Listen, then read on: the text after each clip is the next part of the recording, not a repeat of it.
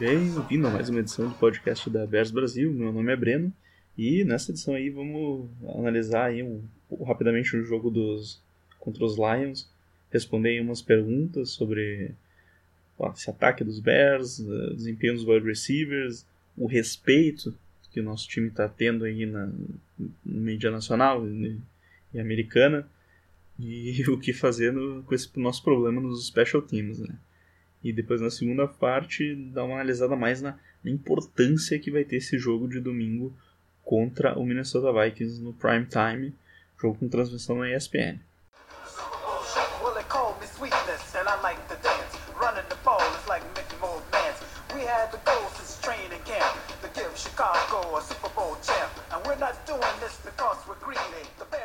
E abrindo o podcast, vamos falar do, do jogo contra o Detroit Lions, que nos colocou com 6-3 na temporada. Foi provavelmente o melhor jogo do Trubisky na carreira. O jogo mais sólido, assim, em termos gerais do jogo dele. Olha, ele não teve. Ele basicamente não teve um erro nesse jogo. Não tem nenhum lance daqueles que a gente pode dizer, bah, ele quase foi interceptado. Não, não teve. Ele empilhou passes difíceis, mostrou comando no ataque, foi muito bom de ver. A defesa segue num, num ritmo dominante. É, o que é interessante nessa defesa é que a gente já tem 14 jogadoras diferentes com sec. E 7 deles têm dois ou mais. E em termos de interceptação, são 10 jogadores com interceptação. E quatro deles têm dois ou mais, duas ou mais interceptações. E assim, se não me engano, são só outros 10 times têm pelo menos 10 interceptações. Então, para tu ver o que, que esse grupo está fazendo em termos defensivos. E, voltando até pro Trubisky, ele nos últimos seis jogos ele passou de 300 jardas quatro vezes nos últimos seis, teve três touchdowns também, com 4 nos últimos 6, se não me engano. E ele tá com uma média de 10 jardas por uh, passe tentado. Isso é muito alto. Isso tá ali no nível que o Goff, o Mahomes e, se não me engano, o Breeze estão fazendo. São os times, os, os melhores times do momento, né? Então, é óbvio que o, o, progresso tá escancarado, só não vê quem não quer, só quem quer seguir criticando. E até uma coisa que se batia também que aquele jogo contra Tampa Bay, que engordou muito os números dele, já não é mais verdade. Se tu pegar um, um, o período pós aquele jogo, ele tá com um rating acima de 100 e são 11 touchdowns e 4 interceptações. Ele até aumenta a média de jardas por passe dele, então isso desconsiderando aquele jogo. Ele está aumentando a produção dele. Então tá muito bom de ver. E, bom, é, a minha análise para esse jogo, eu imaginava que o Chicago Bears ia apostar no jogo terrestre, ia tentar estabelecer o primeiro, talvez grande jogo do Howard, e não foi nada disso. Por mais que a defesa dos Lions seja uma das piores contra o jogo corrido, a gente simplesmente não conseguiu correr direito. Eu começa a me preocupar um pouco isso. Eu não sei se. Eu não acredito que tenha sido de, de propósito. O Matt Nagy ele tem mais enfoque no passe, sim, mas hum, eu lembro de vários momentos assim, que a gente tentou, fez a chamada de corrida e conseguiu ali uma duas jardas. Isso está sendo recorrente no nosso jogo e a gente não está conseguindo resolver. E por um certo ponto é, é bom melhora ainda mais o desempenho do Trubisky, porque mesmo com um ataque que não tá tão balanceado, ele tá dando conta do recado. E eu nem vou perder muito tempo analisando o que deu de errado, que na minha opinião foi um pouco a falta do jogo terrestre e obviamente special teams de novo, dessa vez muito na conta do, do Cody Parker. Mas eu vou aproveitar, deixa e responder as perguntas aí que dois seguidores fizeram. Primeiro, Ailton Santos, ele, na verdade ele fez duas perguntas. Uh, uma, se o ataque dos Bears engrenou e até quando a mídia brasileira vai subestimar os Bears. Bom, o ataque dos Bears, olha, eu acho que engrenou sim. Ano passado, em 16 jogos, a gente só teve um recebedor com mais de 400 jardas. Nós estamos indo para a semana 11 com quatro jogadores diferentes, com 400 jardas ou mais. E são Gabriel Cohen, Burton e Robinson. Quatro jogadores diferentes. Então, espalhando bem a bola, sendo efetivos. E três uh, estão com quatro ou mais touchdowns desses quatro aí.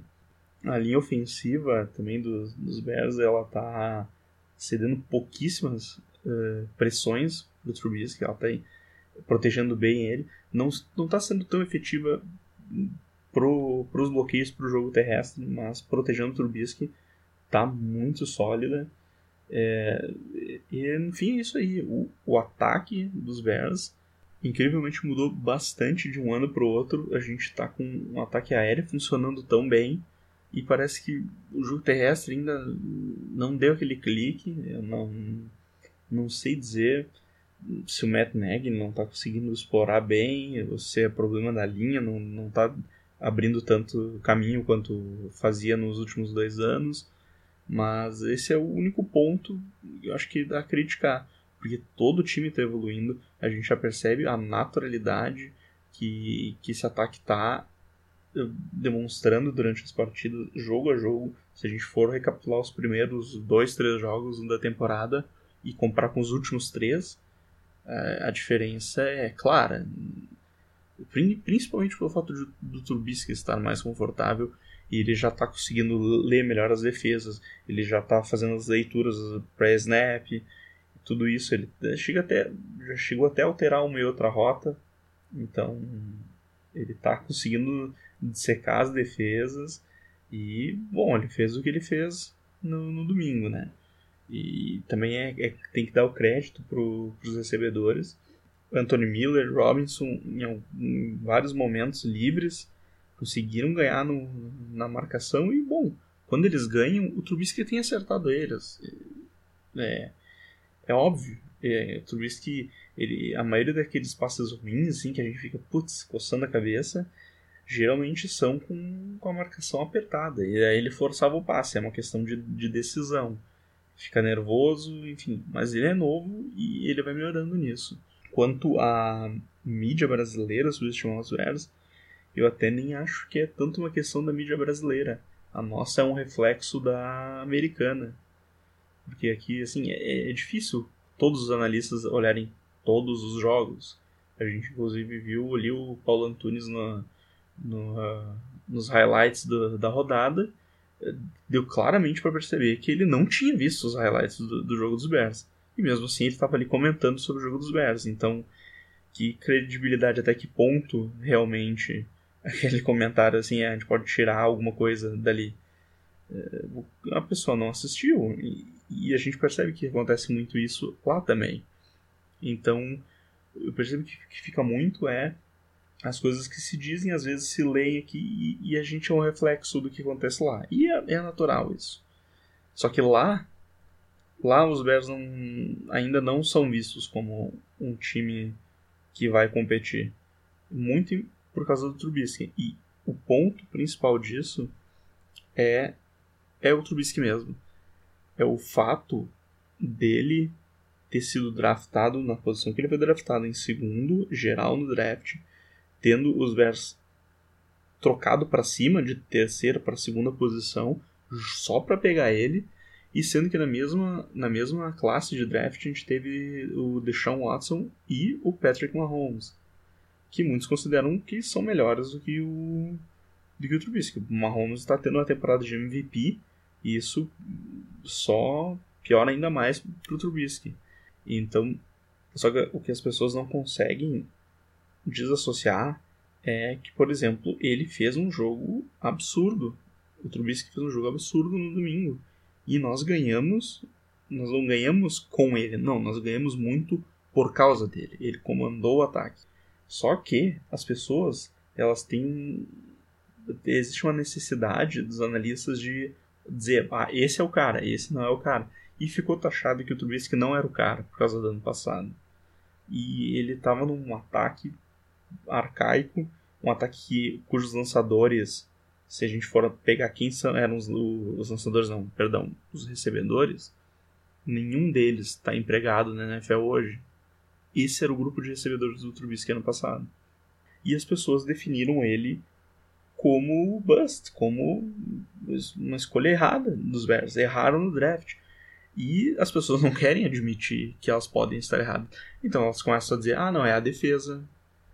Ah, é, certo, é isso aqui ou é aquilo. Essa semana começou com: ah, os Bears não ganharam de nenhum time vencedor. Bom, os Vikings não ganharam de nenhum time com recorde positivo.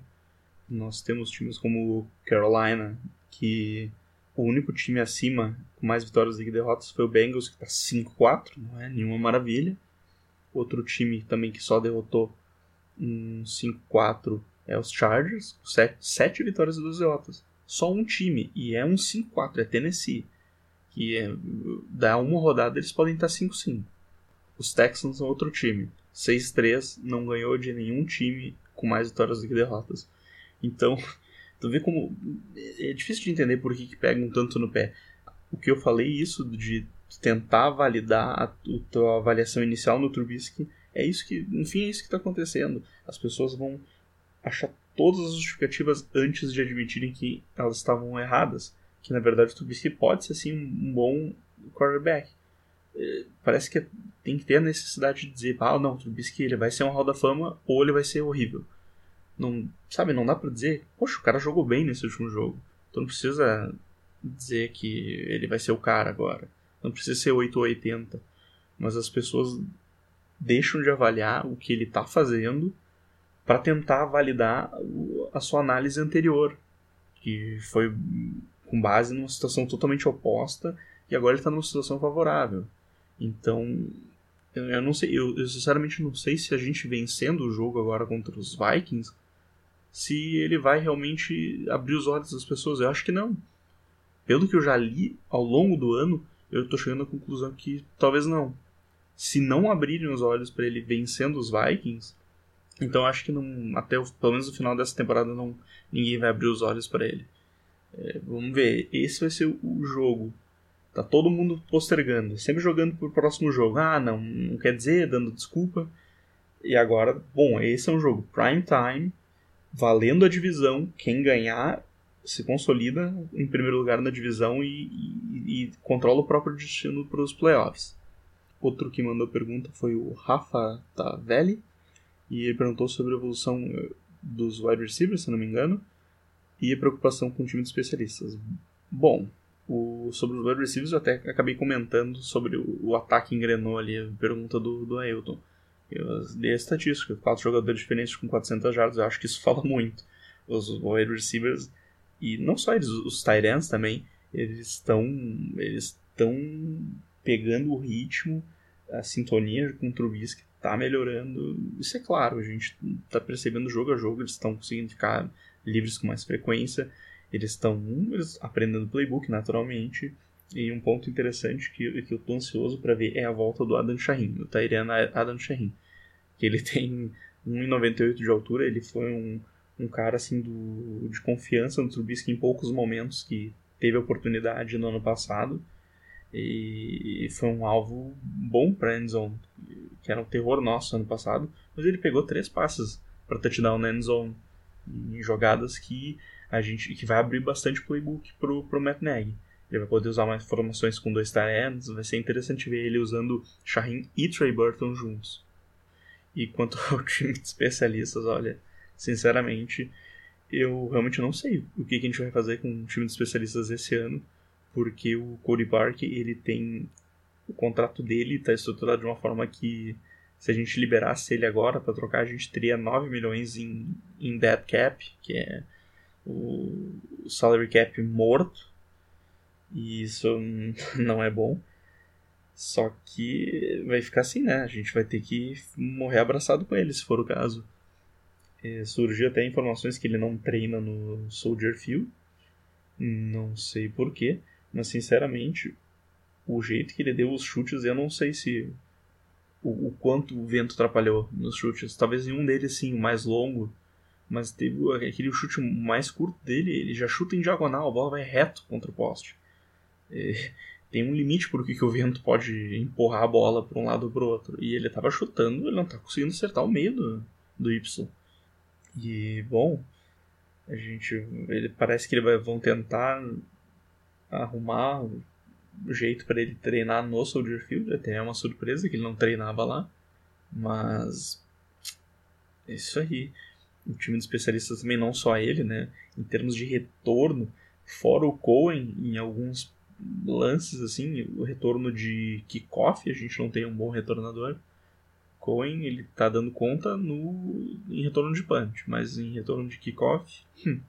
e a gente já teve algumas gafes aí no, no time de especialistas, a gente tomou um onside kick dos Lions, com uma pequena falha do, do Anthony Miller, ele deu um tapão na bola para sair, que não pode é falta, então não pode, pelo menos não descaradamente assim, e chama atenção poxa, se o cara tá, faz parte dos especialistas, ele. Poxa, vamos, vamos ensinar as regras pro pessoal que tá nessa unidade, né? Tem que saber o que pode e o que não pode fazer. Essa certamente é uma grande unidade que os dois precisam trabalhar. Eu não sei se é mantendo o Cody Park tentando dar uma sacudida nele, porque ele veio teoricamente com um kicker preciso pelos números na carreira dele. E a unidade no todo também vai precisar melhorar um pouco, porque às vezes os times especialistas custam um ou dois jogos na temporada. Então, vamos ficar de olho. Felizmente, essa é a nossa pior unidade, né? Ruim seria também se a gente tivesse um, um ataque ou uma defesa terrível. Mas claro que não, não é o ideal tá errando assim. O bom é que ele escolheu o melhor jogo possível, né, para errar, não, não fez falta. Mas vamos ver o que, que vem por aí. Ele não, não deve ser cortado. Muito improvável. Eu não sei nem se ele vai ser trocado ano que vem. Provavelmente se, se ele for terrível no resto do ano, aí provavelmente sim, mas o contrato dele eu não sei se, se vai permitir isso. E bom, agora para falar um pouco do jogo da próxima semana contra o Minnesota Vikings, que vai ser no domingo à noite, no no último horário, às 11h20, com transmissão na ESPN. Esse vai ser um jogo. Esse é o momento mais decisivo para os Bears na, na temporada. É, a gente teve ali um momento chave depois das duas derrotas, que a gente caiu de 3-1 para 3-3, mas esse momento é maior. Esse é o momento decisivo para que os Bears pretendem no ano. Se eles pretendem conseguir realmente uma vaga para os playoffs, esse jogo é muito importante. Mas muito importante. Porque se a gente for ver, a gente tem Minnesota que foi transferido para o horário da, da noite, para o prime time. E já na quinta a gente pega o Detroit Lions. E esse jogo contra os Vikings vai ser o nosso jogo mais complicado depois do jogo contra os Patriots. Esse é um jogo. É, caiu uma sequência, não sei quem fez esse calendário. Mas é um jogo complicadíssimo, porque se a gente perder, a gente vai para Detroit com poucos dias de descanso e Detroit no Thanksgiving geralmente vai bem. É uma data especial para eles. Os Lions sempre jogam no Thanksgiving e a gente caiu esse ano para jogar lá. Por mais que a gente tenha vencido com certa facilidade os Lions em casa, no Thanksgiving vai ser completamente diferente. Claro, eles vão estar com menos descanso também, mas a nossa partida ela é mais complicada. A gente pega, olha, o time dos Vikings numa briga interna de divisão valendo a primeira colocação. E vai ser a primeira grande situação desse time do, dos Bears com os holofotes, todo mundo querendo ver o que a gente pode fazer, porque todo mundo está duvidando do nosso time. Então esse é um jogo muito perigoso para a gente perder. Porque se a gente perde esse jogo, a gente já cai para segundo. Não lembro agora contra quem os Packers. Ah, os Packers jogam contra os Seahawks na quinta. Torcer para o Russell Wilson ganhar deles. Mas a gente cairia para segundo se a gente perdesse para os Vikings. E a gente teria o, o, jogo logo na sequência contra os Lions na quinta. E não é tão improvável assim que a gente perca os dois jogos. Então esse jogo contra os Vikings ele é muito importante. Eu estou bem curioso para ver como é que vai ser o nosso desempenho. Esse é um jogo que a gente precisa ganhar de qualquer jeito. Eu não me importa que a gente tome uma lavada no, no jogo da volta contra os Vikings fora, mas esse a gente tem que ganhar. Porque nessa sequência de eh, Lions, Vikings, Lions, a gente já ganhou o primeiro. Se a gente ganhar agora, a gente até pode perder para os Lions. É o calendário apertado, pouco descanso. Mas o outro lado da moeda é perder para os Vikings agora e jogar com, com pouco tempo, como eu estou insistindo aqui. Pode vir um 0-2 se a gente não cuidar. Vamos ver como é que os Bears vão administrar isso. É um confronto de dois times que, que vêm bem nos últimos jogos. São dois times que não correm tão bem com a bola. Eu não sei como é que os Bears vão fazer nesse sentido também. Eu vou, vou dizer aqui que a gente não vai correr absolutamente nada, que o Jordan Howard vai ter um jogo sumido, porque quando eu digo que vai ser o jogo dele, não vai. Então vamos ver se o contrário funciona. Eu espero que eu acho que a gente não vai estabelecer nenhum jogo terrestre. Vai ser só o Trubisky o jogo inteiro.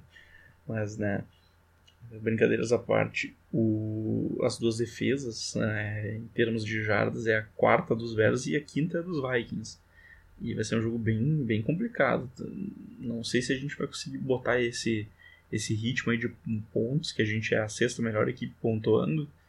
Talvez caia um pouco nesse aspecto até porque a defesa deles ela é a mais eficiente em terceiras descidas. E os Bears até têm sido bem eficientes em terceiras descidas, vai ser um confronto interessante. É, vamos torcer aí para que a gente não caia tanto em situações decisivas de, de terceiras longas contra os Vikings. Mas eu até nem, nem queria focar tanto ah, em números, como eu faço em, nas outras vezes, nos outros podcasts. Eu queria mais dar esse enfoque na importância desse jogo esse jogo, por causa do calendário da sequência, ele é vital para os Bears. Porque, como eu falei, perder esse jogo para os Vikings, a gente vai desgastado contra os Lions, aí se perde duas, aí complica muito o ano. Aí vai complicar demais. Então é um jogo que a gente precisa ganhar de qualquer jeito. Não, não me importa de jogar bonito. Até nesse ponto já não tô nem aí pro, pro que falam de fora, porque se eles já não acreditam na gente nas últimas atuações, então eu realmente não sei até que ponto ganhar dos Vikings vai mudar isso. A menos, claro, que seja uma vitória categórica, dominante. Mas eu acho improvável que isso aconteça. Eu adoraria, né? Ah, seria um espetáculo. Já pensou se a gente ganha dos Vikings e ganha dos Lions, a gente está quase com um ano resolvido. Mas vamos ver. Vamos assim empolgados pro jogo, mas eu já tô dando esse aviso. Esse é um jogo perigoso que a gente não pode perder. Cuidem isso, se a gente perder, a gente corre o risco, o jogo no Thanksgiving pode ser um jogo complicado. Mas também, claro, pode ser um jogo que a gente vai massacrar os Lions como a gente fez agora no domingo. Tomara que seja. Mas todo jogo na NFL é complicado. Todo jogo é complicado. A gente vê aí times ruins ganhando de, de bons times, tá acontecendo de tudo. Então vamos com calma. Esse é um jogo e até a questão da pergunta, ah, o respeito pelos Bears. Nesse ponto, olha só, esse jogo contra os Vikings nem é tanto pelo respeito do, dos outros analistas. Para nós mesmos, torcedores, a gente tem que avaliar e olhar, bah, se a gente ganhar com categoria dos Vikings, cara, tô nem aí por, por que, que eles acham. A gente está vendo evolução. Então, ter que ser muito mais para nós. A gente tem que saber, ah, o nosso time realmente está bom. Deixem eles nos nos deixando de lado, vão, vão nos ignorando. Que aos poucos a gente vai chegando, né? E até peço até desculpa por dar essa. Opa! Quando vê a gente pode ir 0-2 nos próximos dois jogos. É só pra. Vamos com calma. Nós, como, pelo menos eu como torcedor, eu tô empolgado com o momento do time, mas o jogo ainda é complicado. Esse time ainda precisa demonstrar que, que é capaz em, em jogos decisivos, em prime time. E vai, eu, eu tô empolgado para esse jogo. Eu quero que a gente ganhe com categoria mesmo. E para compensar aí com, com um ponto positivo, lembra, torcedor, que a gente vai ter os Bears jogando, passando o jogo na ESPN na, no domingo e na quinta. A gente vai ter dobradinha quase do, dos Bears. Na, em uma semana, em, em, em, cinco dias, a gente vai ter dois jogos do Chicago Bears passando na TV para a gente poder assistir. Então, olha, vamos aproveitar que o nosso time vai estar tá na TV, a gente vai poder desfrutar do, do, dos Bears jogando e vamos torcer aí pra gente embalar aí um, um 8-3, quem sabe. E é isso aí, o episódio de hoje fica por aqui. Se tiver alguma dúvida, sugestões, críticas, só passar lá no arroba Brasil, pode mandar. E vamos junto aí que essa próxima sequência vai ser interessante pra gente. Um grande abraço e bear down!